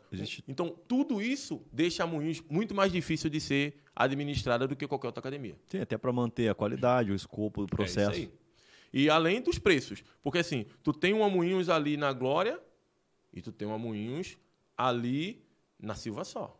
Mas o preço é o mesmo. Como é que tu vende na Glória se o povo da Glória é um pouco mais é, é, desfavorecido financeiramente, a classe ali acho que é B- e B, do que a turma que é da Silva só ali, que a turma que é classe A, classe A mais. Como é que eu faço? Entendeu? E o preço é a mesma coisa. Entendeu? Então, a Moinhos tem certas dificuldades para a gente como gestor que nos empurra para frente. Diferente de outros lugares que nos, não, nem nos tira do canto e nos empurra para trás. Tá? E isso é que faz o diferencial de ser um sócio Moinhos. Um sócio Moinhos é, são as pessoas que mudam né, constantemente seu posicionamento. Não porque não tem posicionamento, mas porque estão evoluindo. Perfeito. Entendeu? E o Henrique chegou e falou comigo, fez um trato comigo, eu assumi o trato, peguei essa academia. Depois ele me ofereceu uma outra academia, ele e o Diego. O Diego, ah, tem uma Venceslau aqui. Peguei a Venceslau e depois aí, cara aí. Tá? É, Aí foi quando tudo mudou, porque ali eu não era mais um gestor de academia dos outros. Tu tinha a tua própria academia. Aí o bicho ia pegar. Peguei a academia, a academia vendeu, né, de acordo com os dados lá, 30 e 30 e poucos mil. Né? Custo fixo dela, 50. Perdendo 20 por mês. Aham. E eu peguei ela, tá? E eu vendi, nesse mês, eu vendi 70 e poucos mil. Caraca, velho. E eu comecei a vender. E o que, que tu fez para vender? Cara, o que que acontece, tá? A Moinhos, ela tava passando por uma transição. Entendeu? A gest- a- o, o Henrique e o Diego, eles não, não são Deus para estar em tudo que é canto. E para conseguir pessoas de qualidade para fazer o serviço, o mesmo serviço que ele faz, era quase impossível. A mesma gestão que os dois têm, que são ótimas, ótimos gestores, era impossível ter em todas as academias, que são 11 academias. Entendeu? Então ele tem que achar pessoas qualificadas para isso. Entendeu? Por isso, franquearam. Tá? Então, quando eles franquearam, eles franquearam porque eles não conseguiam gerir todas as academias. Entendeu? Por falta de qualificação. Não por falta de Eu qualificação acho deles. que o problema era a gestão, então. É, a, a- a gerir as academias em si, não como, é, é, não como financeira, mas gestão Marketing. operacional. Marketing. Aham, Operacional. E aí tu entrou com força com marketing para atrair aluno. Sim, dentro da academia eu já cheguei, eu mesmo já cheguei para a equipe e já comecei a limpar a academia sozinho. Eu assumi a academia do dia 1 de outubro e comecei a limpar ela no dia 27 de setembro de 2020. Beleza, aí tu começou a ter um problema bom para resolver, né? Sim. Porque os problemas que tu tinha é o problema de, de ter que ajudar o cara a crescer uma academia ali por 700 pila, de ter que morar numa peça aí de 1,10m, não sei o que. Agora tu tava com uns probleminha um pouquinho Melhor. diferente. É. Né? Melhorzinho de resolver. Tu precisava faturar mais de uma academia que era tua. Sim, Então agora tu já não é mais empregado. sim. Isso aí, 2020 ainda? 2020, final de 2020. Final de 2020, outubro de passando- 2020. outubro de 2020, 2021. Três academia? Sim. E fechamento. De todo, de todo o estado, de novo. Então, tipo, tinha três academias, custo fixo de uns cento e... Mas tu continuava na mentoria lá ou não? Na, com Glemi... Com o Iron. com a- Sim, sim, sempre. Sempre lá. Sempre, sempre, sempre. Até hoje. Só, só foi, na verdade, tu foi crescendo, foi desenvolvendo. Né? A gente meio que tá meio afastado porque, tipo, eu tô com filha, então, tipo, eu tô meio longe. Inclusive, o Glemi é o dindo da minha filha. Olha só, Hoje aqui ele é meu melhor amigo, que massa, tá? Ele é o cara que sempre tá do meu lado. E sempre liga pra mim pra me esculhambar. então, o que, que acontece? Peguei 2021, três academias, Paralisou? Paralisou de novo? bem, tava bem, tá? Inclusive até a rede me elogiando. E paralisou. Pô, fechou. Aí fudeu. Arrumar um jeito agora. Só que eu tinha um Instagram na época, né? Eu tinha um Instagram. E nesse, nesse fechamento do- das academias, acabou que eu, eu meio que tinha que inovar. E eu sabia mexer com o Instagram e disse, vou impulsionar. Falei com a rede, pedi para impulsionar e tal. Fechado, né? Toda a rede em si tinha vendido uns 30 mil, né? Mais em média. E eu vendia a mesma coisa. Então eu já estava bem. Mas para mim não, era, não tinha resultado. Por quê? Porque eu tinha que pagar o- os royalties da rede. entendeu? Então, eu fiquei com uma dívida aí em torno de 200 mil reais. E como é que eu ia pagar? Hoje eu devo. Mas hoje eu devo 30. Então, tipo, de- do fechamento para cá, eu peguei essa dívida e transformei em 30 mil. Tem cara que pega uma dívida de 50 mil e transforma em 500. E, e, na verdade, tu- não, o, o royalty con- continuou Continua, correndo, continua. independente de pandemia ou não. Independente. Sempre negociando, sempre tentando baixar um pouco, mas sempre pagando. Tem que pagar. Tá? Uma coisa que eu. e o Diego, ele é um cara de palavra. Se ele fala comigo uma coisa, ele vai ter que cumprir. E se eu falo uma coisa para ele, eu tenho que cumprir. E o que que tu fez, cara, nessa, nessa segunda paralisação ali, em 2021, para poder manter esse novo empreendimento? Porque vamos Pra lá. vender, pra É, vender. Porque vamos lá. Passou por vários desafios. E agora, como empresário, cara, agora um desafio que vem externo, ou seja, está fora do teu controle. Paralisou a academia, ninguém pode treinar. Né? E Ninguém aí, pode agora... nem sair de casa. Beleza. Ninguém E agora? Qual é foi a estratégia? O que é que tu tá trancado em casa? Vamos lá. Ninguém pensou nisso. Eu pensei. Primeira coisa que eu pensei, tô trancado dentro de casa. Não posso sair. Mas tem uma baita de uma promoção na academia. Como é que eu faço para comprar essa porra? Como é que eu faço? Aí eu digo a tu, como é que tu faz para comer? Quando tu não tem nada pronto em casa? Vai ter que pedir. O quê? Um, um iFood ou alguma coisa. Tu pede um iFood, correto? Beleza? Só que o iFood não entra em contato contigo. Tu tem o interesse de pedir o iFood.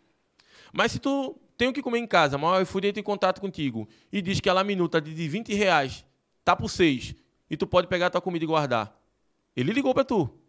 Tu vai fazer o quê? Vou guardar, não vou fazer comida hoje que 6 pila. Peraí, porra. Boa. A laminuta A eu hora vou. que eu tiver com fome, eu como. É isso aí. Tá barato. Beleza? Foi o que aconteceu. Entendi. Eu peguei todos os meus consultores, botei tudo numa academia só, vamos vender. Promoção. É 12 meses, eu tu paga 12 meses e ganha 6. Porra, velho. 18 meses para treinar. E o que, é que a gente vai fazer? O cliente vai arrumar uma desculpa, gente. Eu sentei com a equipe e falei assim: qual é a desculpa dele?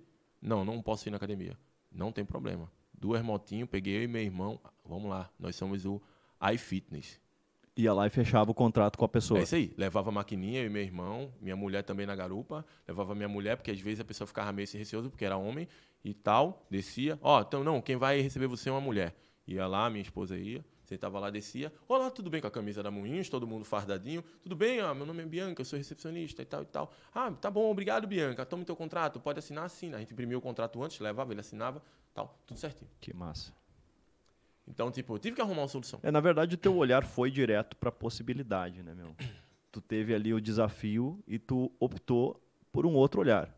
Ao Sim. invés de olhar pro desafio e pras impossibilidades, tu olhou no que, que tu podia fazer. E essa aí é uma baita de uma sacada que tu traz Sim. aqui. É porque, Porque, quando... bom, porque, porque, assim, vamos lá, os desafios continuam, né? Tu vem contando a tua história e todos os desafios, todos os degraus que tu foi subindo, todos eles te apresentaram desafio. Mesmo depois de ter vencido. Aham. Porra, velho, não sou mais empregado, agora eu sou empresário. Beleza, mas eu tenho desafio. E aí chegamos em 2021. Onde passa a pandemia, tu tem contratos fechados.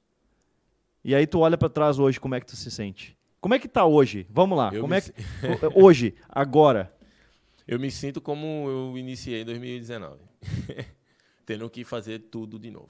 Porque assim, o, o, o erro do empreendedor Mas em outro nível, né? é, o erro do empreendedor é pensar que depois que ele ganha dinheiro, tá tudo bem. Tá. Até perder. Isso aí. Então, o que, o que que eu luto hoje? Eu luto para subir no ranking das moinhos. Então, eu sempre quero avançar um degrau. E para isso eu tenho que vender mais. Tá? Então, às vezes a gente tira o olhar. O que é que aconteceu? Eu dei muita visibilidade para minhas consultorias, acho que uns três meses atrás. E isso prejudicou as minhas unidades. Hoje, Tu investiu mais tempo na Aham. consultoria e, e tirou o foco. Trabalhava, trabalhava. Tá? Chegava às 6 horas, saía duas da tarde e depois passava 10 horas da noite lá. Sempre fui presente. É, mas não era 100%. Hoje, o que, é que eu fiz? Zero consultoria. Mês passado, zero consultoria. Só moinhos. Foco, foco total. 100%. Eu tinha conversado com o Henrique, com o Diego, que eu ia terminar o contrato que eu tinha antigos. Eu tinha um contrato que só terminava só final do ano que vem. Eu rescindi o contrato, mas eu tive que ficar até o mês de novembro, tá? Porque eu tive que passar tudo para pessoa nova. E acabou que de dezembro para frente eu comecei a dar um certo foco. Só que agora mudou tudo. Agora eu tenho que sentei, estou em 2019, vamos começar tudo de novo. Porque quando a gente vê que está tendo uma instabilidade no negócio da gente, a gente não pode insistir naquilo que está dando errado. Perfeito. Ah, deu certo, deu certo até aquele ponto. Dali para frente tem que se criar outras possibilidades e outros negócios para que venha dar certo. Para que venha evoluir, tá? Uma coisa que o Diego fala pra gente no grupo e eu, às vezes eu não gosto muito de falar no grupo, eu sou um cara mais mais de tirar onda e ficar calado, mas ele fala assim para mim: "Eu tenho uma equipe que vende pra caralho. E essa equipe eu vou trocar porque eu quero que venda mais pra caralho ainda. Então ele, ele trocou toda a equipe de uma, de, uma, de uma academia dele, que é uma academia que é a top 2. A vende- ele tem a vendedora top 1 da rede. Ele demitiu todo mundo e contratou outras vendedoras. E está tendo resultado. Então, tipo, eu, eu, eu estou é, é, fazendo uma análise clínica para fazer a cirurgia dentro das unidades. Esse mês de janeiro vai ter a, a toda a análise clínica para um crescimento. Perfeito. Bom, agora tu chegou num ponto importante. Bom, eu, eu, eu venho acompanhando aqui, cara, todos os detalhes da tua história. assim, de tudo que tu passou, velho. De tudo que tu passou. O que, que tu acha que te trouxe até aqui? Se tu pudesse escolher uma coisa só. Cara, foi isso. Cara, eu não conheci o Rio Grande do Sul como eu conheço hoje. Tá? Eu, eu pensava, na época lá, eu disse, cara, eu vou tentar num estado que é muito foda. Então, o que me fez chegar até aqui, não é isso que tu perguntou? Sim. O que me fez chegar até aqui foi saber o quanto eu tenho capacidade para mudar a minha própria história. Porque Boa. Autoresponsabilidade, porque podemos quando, dizer assim. quando eu estava no quartel, eu sempre queria ser o melhor em tudo. Perfeito. Tá? Muitas vezes eu não babava ninguém. Tá? Eu não gostava de babar ninguém. Mas muitas vezes chegavam para mim dizendo: Ah, esse cara, esse, esse cabo aí é um baita de um babaca. Por quê?